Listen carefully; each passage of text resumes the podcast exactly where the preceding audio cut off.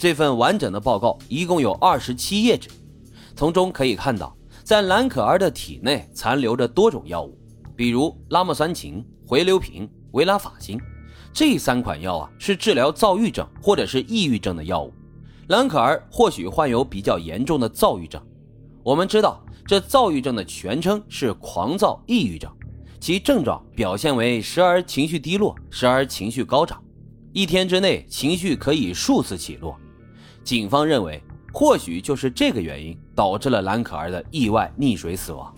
对于警方给出的结论，再次引起了网友的一片热议。然而，该案有太多疑点，很多人都认为兰可儿是死于他杀。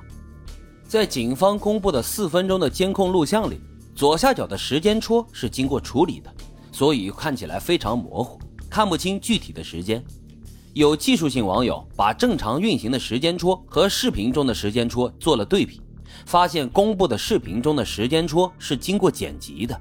并且部分画面的速度也被放慢了。那么，洛杉矶警方为什么要这么做呢？这就引起了大家的质疑：是否有什么不可告人的秘密？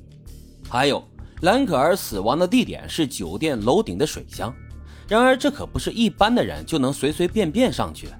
有网友通过实地探访发现，想要到达楼顶有三条通道，第一条通道呢是通过消防楼梯，像这样的楼梯有三个。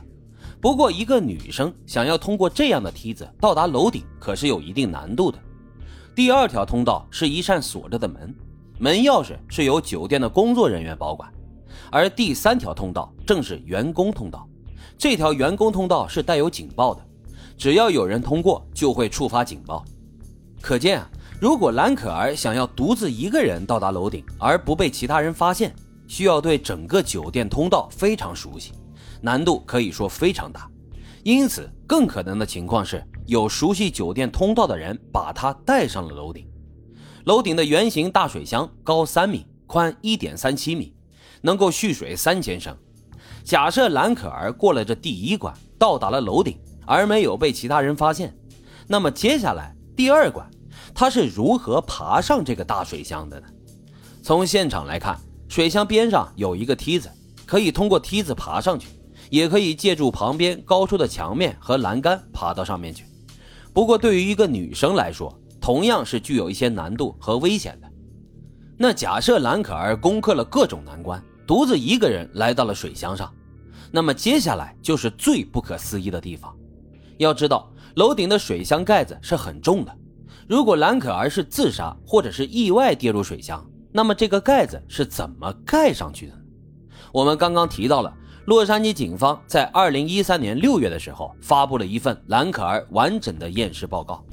这份报告也是向所有人公开的。当一些专家看到这份报告以后，也提出了质疑，比如报告中并没有直接说明强奸及指纹鉴定的结果，也没有说明一些鉴定的过程是如何进行的。报告显示，兰可儿下体有皮下血液堆积的迹象，这很有可能就是性侵的迹象。不过，也有专家指出，在尸体腐烂肿胀的过程中也会出现这种迹象。值得注意的是，原先这份报告上给出的结论是无法确定。这里可以看出，报告上的死因有几个选项：自然死亡、自杀、凶杀、意外死亡或无法确定这五个选项框。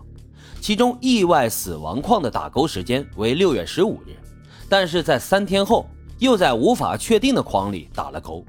此时距离完整版电视报告的最终发布日期只有三天，可以看出洛杉矶警方本身也很犹豫。在这种情况下，结果是不是更应该无法确定呢？之所以大家有那么多质疑，根本原因就是通过这些证据来判定兰可儿意外死亡的结论是非常牵强的，完全不能令人信服。而当时大名鼎鼎的华医神探李昌钰先生对兰可儿案的观点也判定是谋杀。在美国，破案需要人证和物证，如果被害人家属对调查结论不追究，你也不能去做额外的事情，这是美国的法律制度。虽然兰可儿案已经过去了八年了，然而警察的结论却始终无法令人信服。当然，案件的真相我们也无法确定，究竟兰可儿是自杀？意外死亡还是死于他杀，谁也无法彻底的说服对方，只能期待有一天案件能够真相大白。好了，今天的案子就为大家讲到这里，感谢收听老白茶馆，欢迎大家在评论区积极的留言、订阅、点赞与打赏，我们下期再见。